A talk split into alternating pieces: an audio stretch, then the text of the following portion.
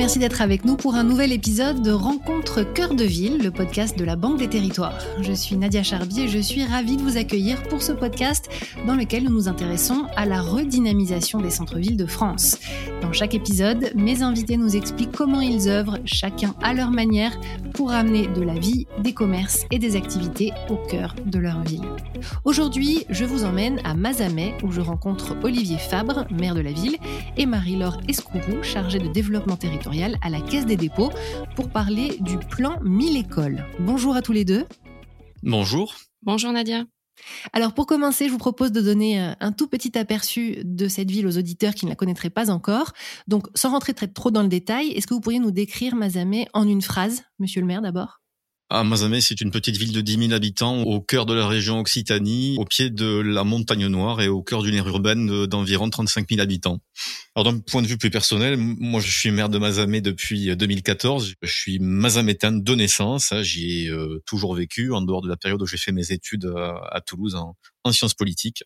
J'ai créé mon entreprise et puis euh, bah voilà, il y a quelques années, j'ai décidé de porter un projet pour euh, pour développer cette ville et lui donner euh, peut-être la la notoriété qui lui manquait et qu'elle véhicule en fait à l'extérieur une image fidèle à toutes les qualités qu'elle peut avoir.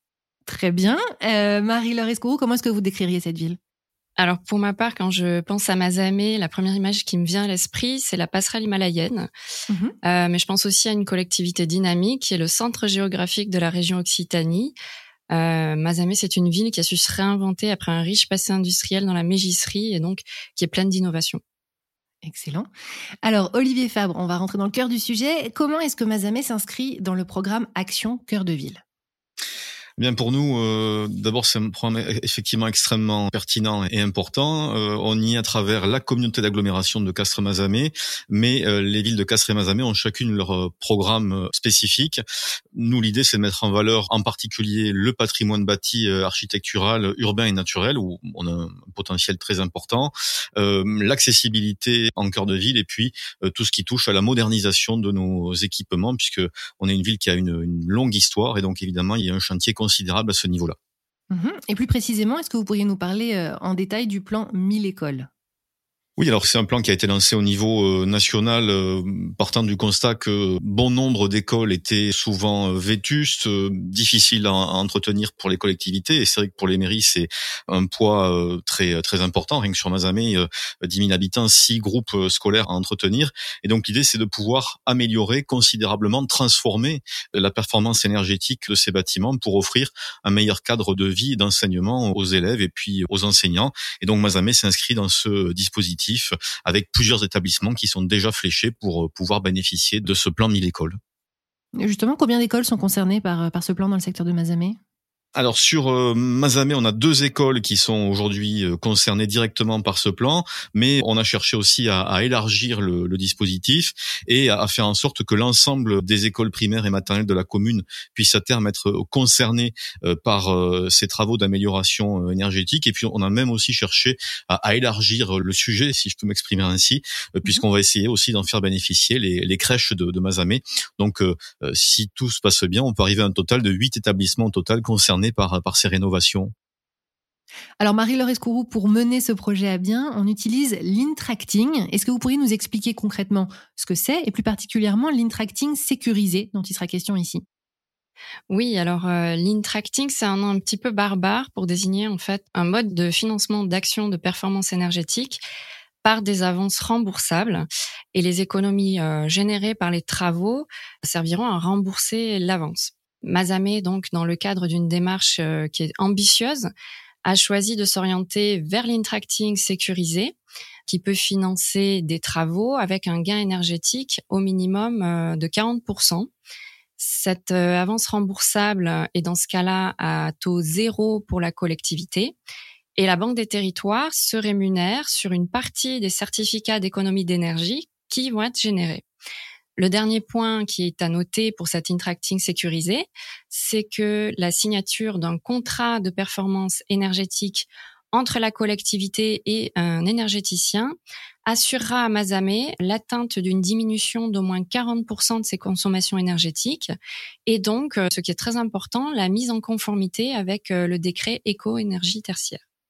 Oui, c'est impressionnant. Olivier Fabre, comment est-ce que vous avez entendu parler de l'intracting au départ, on s'était inscrit sur un appel à projet euh, lancé par l'ADEME, l'Agence de l'environnement et de la maîtrise de l'énergie. Et on n'a pas été retenu.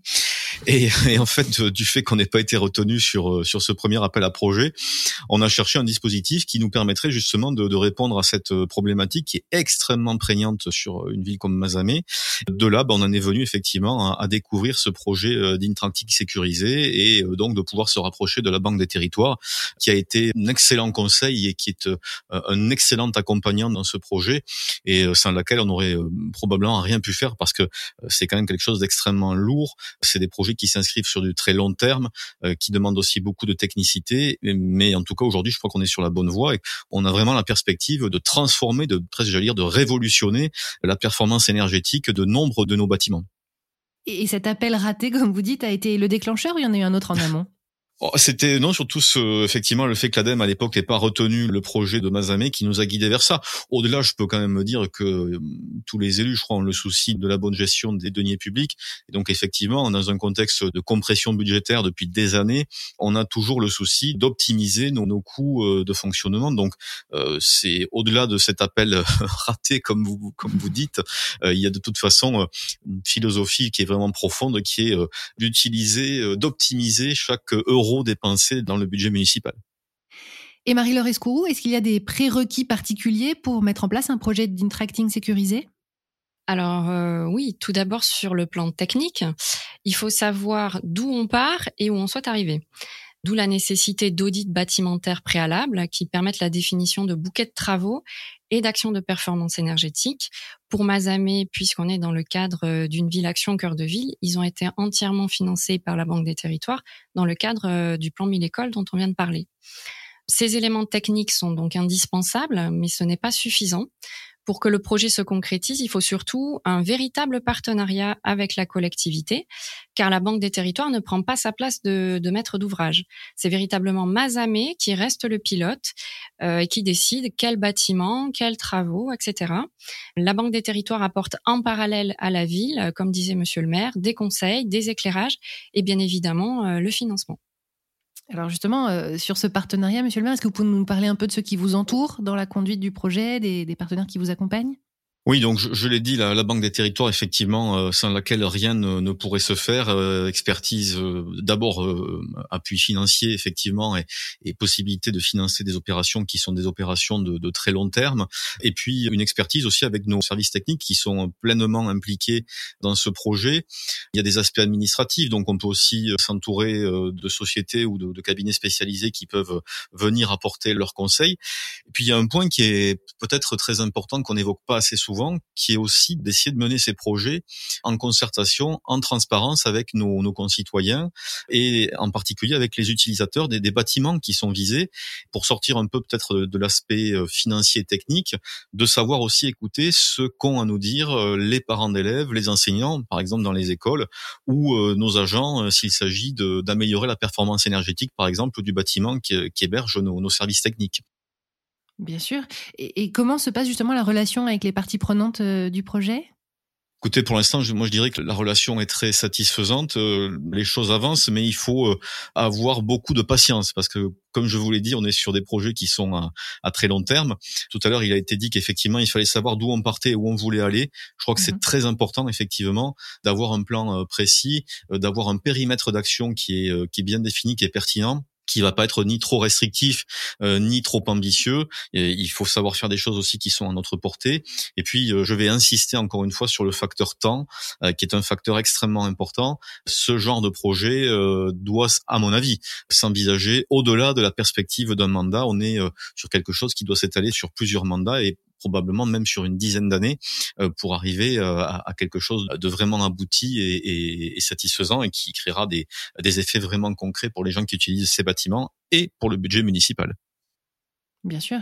Euh, Marie-Laure est-ce que vous avez quelque chose à, rajouter sur cette relation avec les parties prenantes? Oui, donc sur les, les, parties prenantes, les relations se passent euh, très bien. Pour ma part, en tant que chef de projet sur cette opération, euh, je tiens véritablement un rôle de chef d'orchestre entre les différents partenaires. Donc tout d'abord, euh, il y a la coordination entre Mazamé et le bureau d'études que la Banque des Territoires a mis à disposition dans le cadre euh, du plan Mille Écoles. Ce cabinet a réalisé les études préalables, comme je disais, qui sont très euh, importantes, et j'ai un petit peu eu à les pousser, à les challenger pour que les rendus correspondent parfaitement aux besoins de la ville dans cette phase amont qui est essentielle à la définition de la suite du projet. Il y a également euh, en interne à la Banque des Territoires toute mon équipe projet euh, qui est pas forcément visible, mais sur laquelle euh, je peux m'appuyer puisqu'il y a toutes les compétences en interne qui m'aident à arriver euh, à concrétiser cette opération. Et puis pour terminer, j'ai gardé le meilleur pour la fin. Ce sont effectivement les services de Monsieur le Maire avec qui nous travaillons de concert, qui nous ont fait confiance sur la mise en place de ce premier intracting sécurisé en France et avec lesquels les relations sont très fluides, ce qui participe bien évidemment à la réussite du projet. Et ça s'entend. Euh, et alors, à quand est-ce que vous estimez la fin des travaux? Vous avez dit c'est un temps long, mais à quand est-ce qu'on estime la fin des travaux déjà? L'idée, c'est de pouvoir euh, phaser les choses et quand même entrer dans le concret euh, assez rapidement. Moi, j'aimerais qu'on puisse mener euh, déjà des premiers travaux, des premières actions de, de réhabilitation, peut-être à l'horizon des deux, trois prochaines années.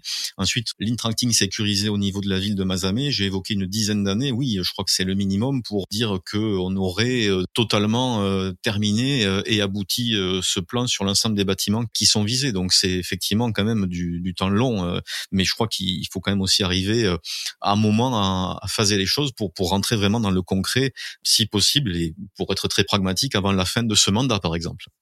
D'accord. Et, et, on va rester dans le concret. On a parlé d'économie d'énergie. Marie-Laure Escourou, comment est-ce qu'on calcule concrètement euh, ce qui sera réalisé en économie d'énergie? Alors, je parlais précédemment d'études préalables. Ce point est fondamental. Il est indispensable que ces études soient correctement réalisées car elles serviront euh, de véritables référentiels pour connaître les consommations avant les travaux.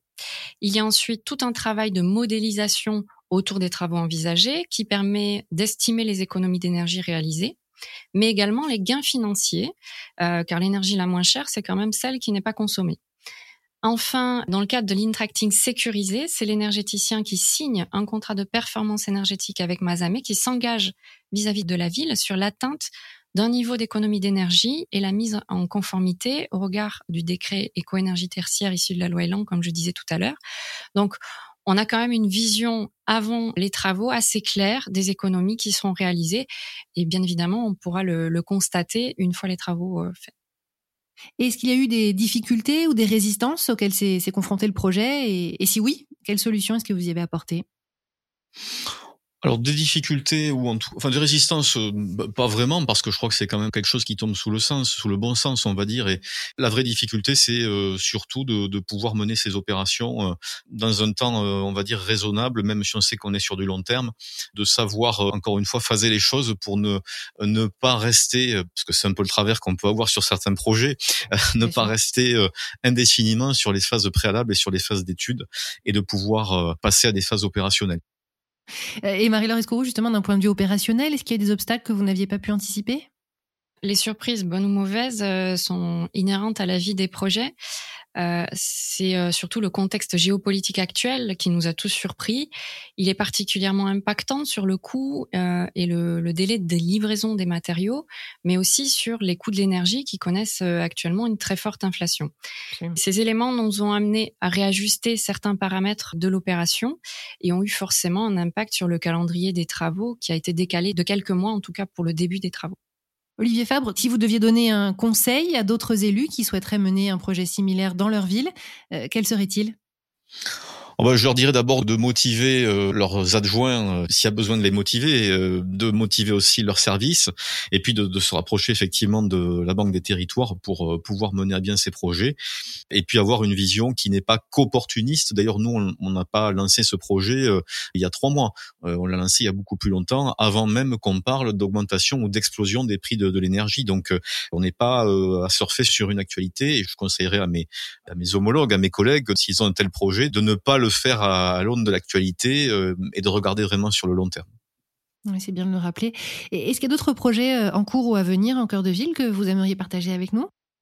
Ben, on est toujours euh, sur euh, le volet euh, bâti, architectural et rénovation urbaine, hein, qui est très important dans le cadre d'actions cœur de ville. On a déjà mené beaucoup d'actions pour redynamiser le commerce de centre-ville avec un vrai succès, avec un solde positif de plus de, de 80 commerces depuis 2014. Donc, le centre-ville de Mazamet s'est à nouveau rempli mais on veut continuer. Il y a encore beaucoup de choses à faire et euh, les, les centres-villes des petites villes et des villes moyennes doivent être une véritable préoccupation.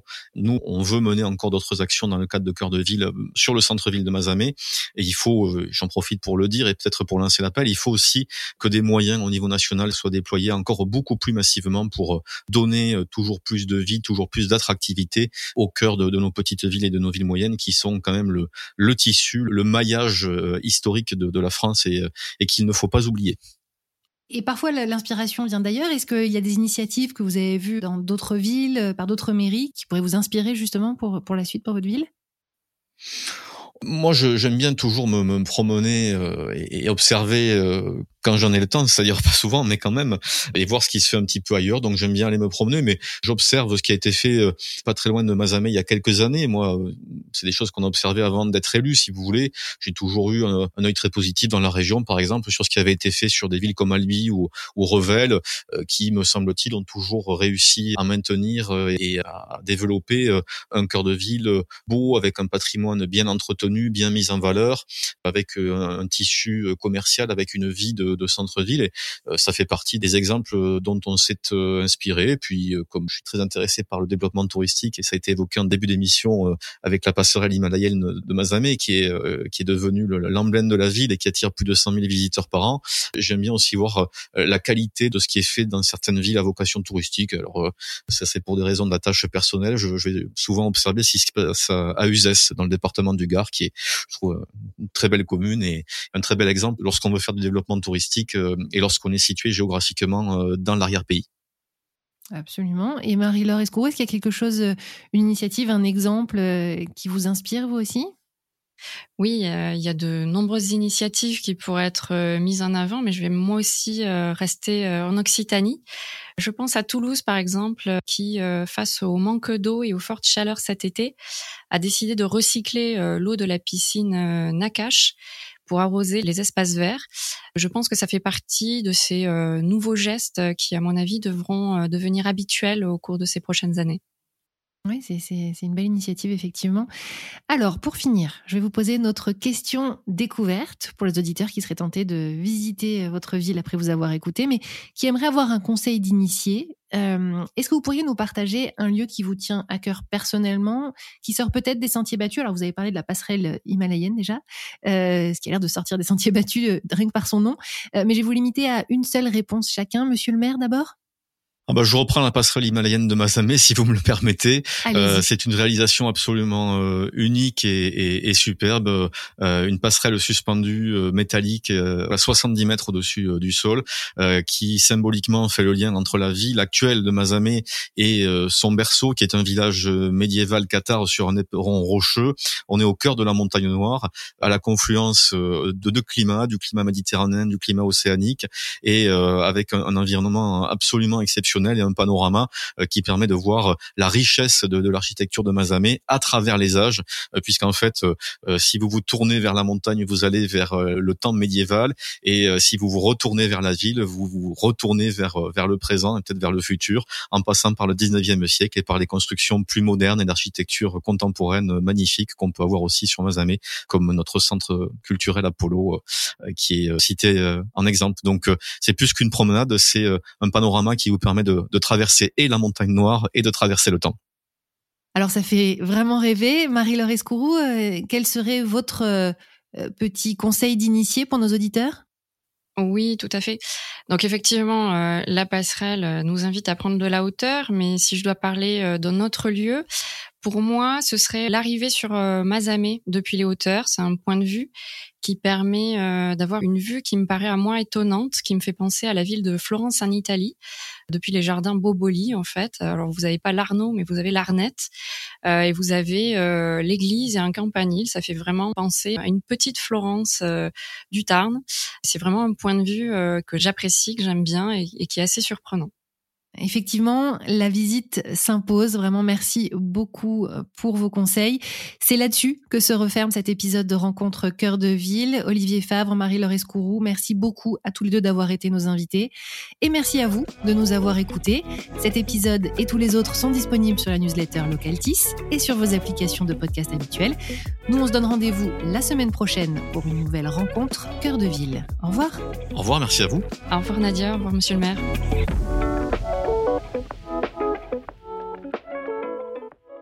Pour les professionnels qui nous écoutent, vous pourrez aussi retrouver la Banque des Territoires aux rencontres Cœur de Ville dans leur format habituel le 21 novembre prochain.